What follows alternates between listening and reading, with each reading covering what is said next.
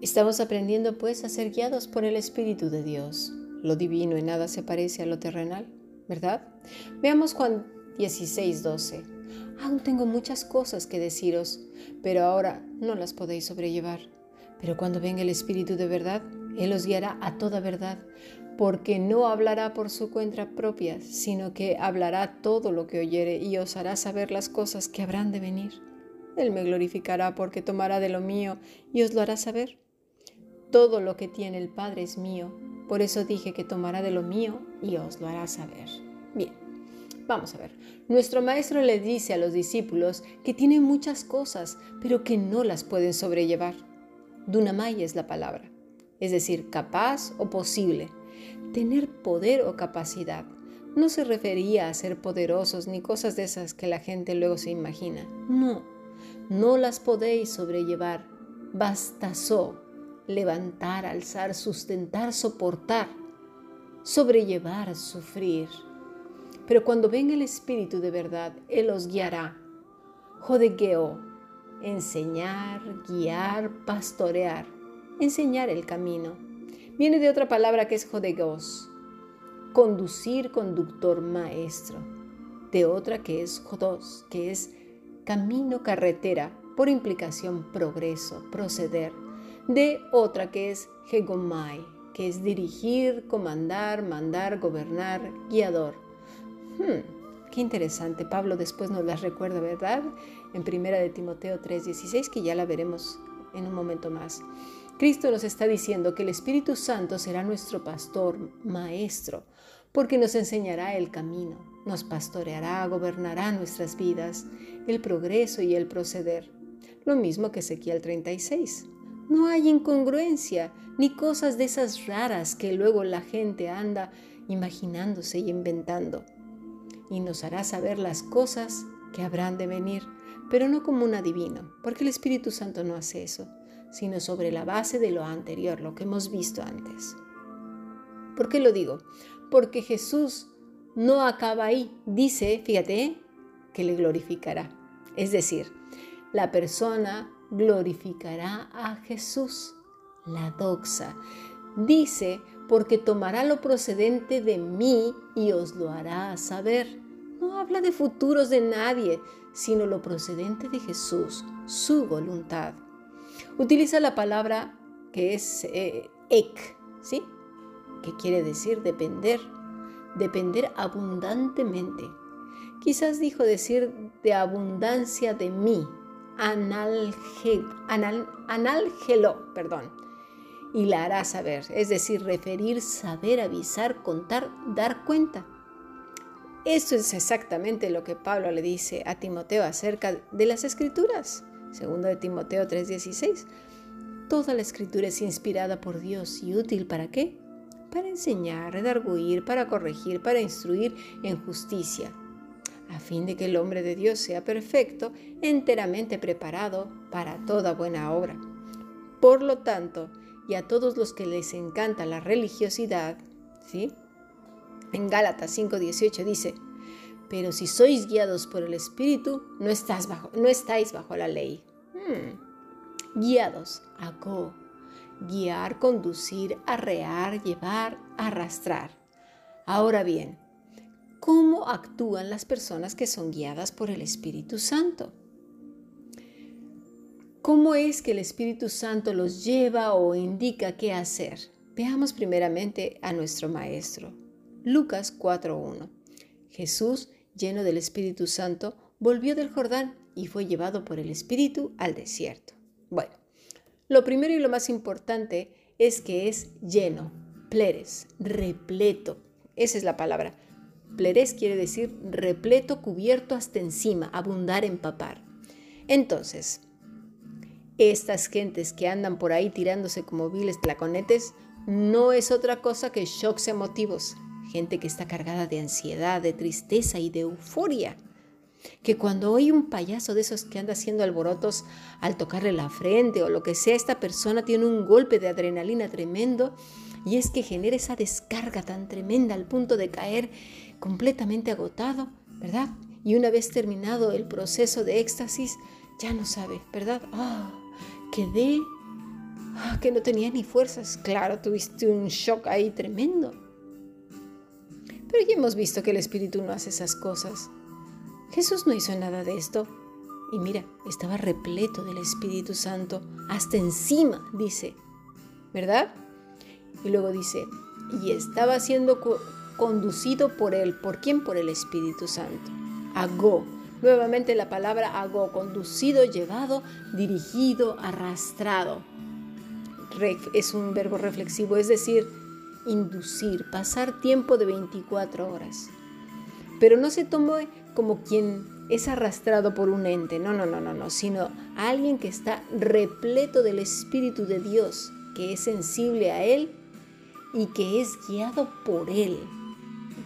Por favor, pongamos mucha atención. Observemos lo que dice Lucas en Hechos 16:6. Atravesando Frigia y a la provincia de Galacia, les fue prohibido por el Espíritu Santo hablar la palabra en Asia. Y cuando llegaron a Misia, entraron, intentaron entrar, eh, intentaron ir a Bitinia, pero el Espíritu no se los permitió. Bueno, nos dice en el versículo 6 que el Espíritu Santo, colúo, estorbar, que quiere decir estorbar, impedir, prohibir, frenar, detener, es decir, prevenir.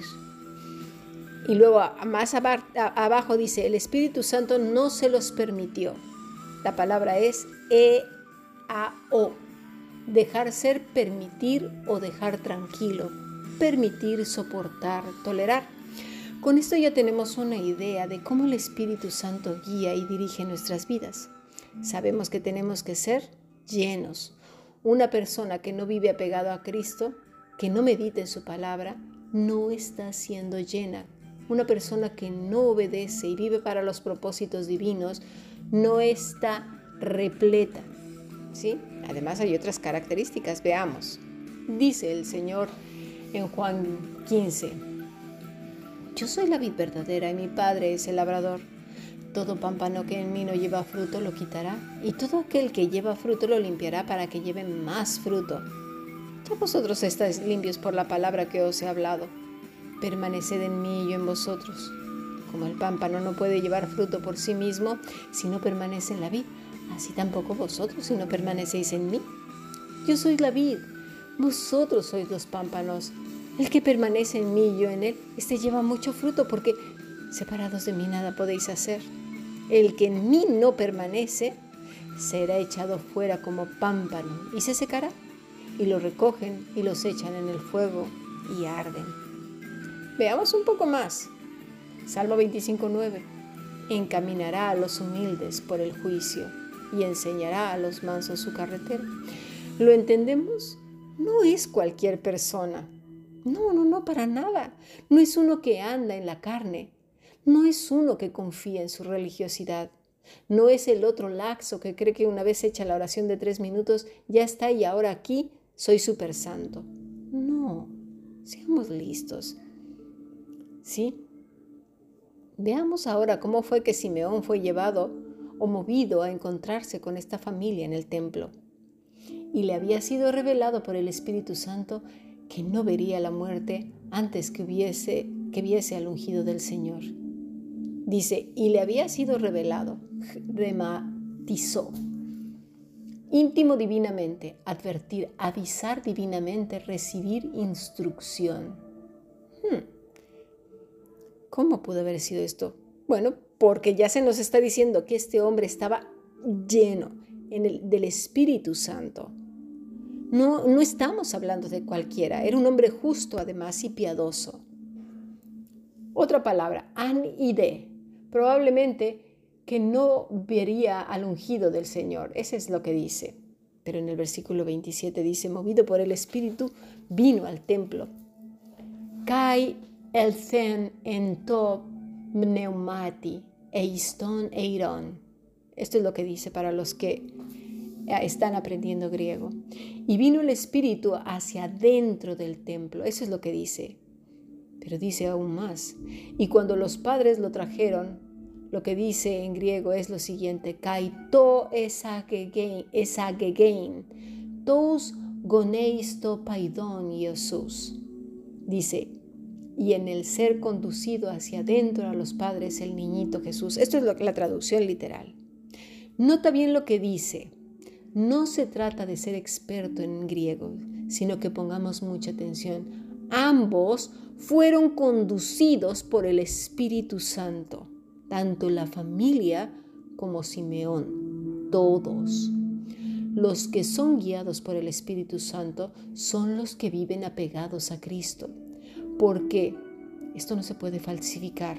Ahora bien, el demonio y sus hijitos engañan, mienten, tienen premoniciones y cosas raras, se engañan y engañan a otros, ¿sí?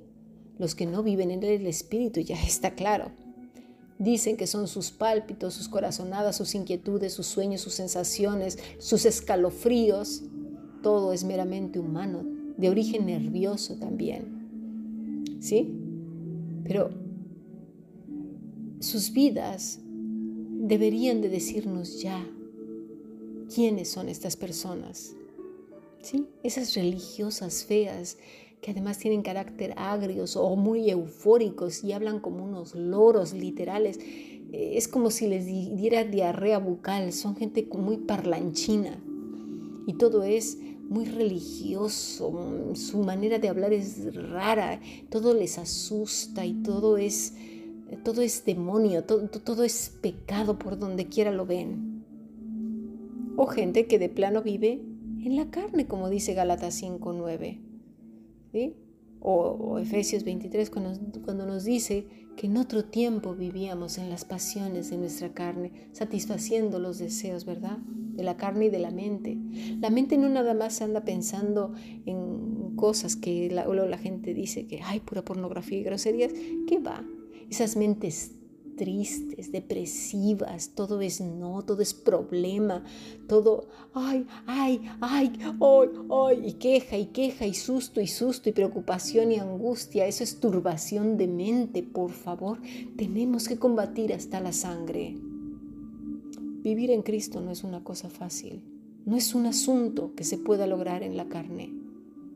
Tenemos que clamar y clamar y clamar, como dice Pablo, hasta la sangre. Padre, ayúdame. Con todo nuestro corazón, corre la cruz, porque separado de Cristo no vas a ser guiado por el Espíritu Santo, vas a ser guiado por un espíritu engañador. Ten cuidado. Sigamos aprendiendo bendiciones.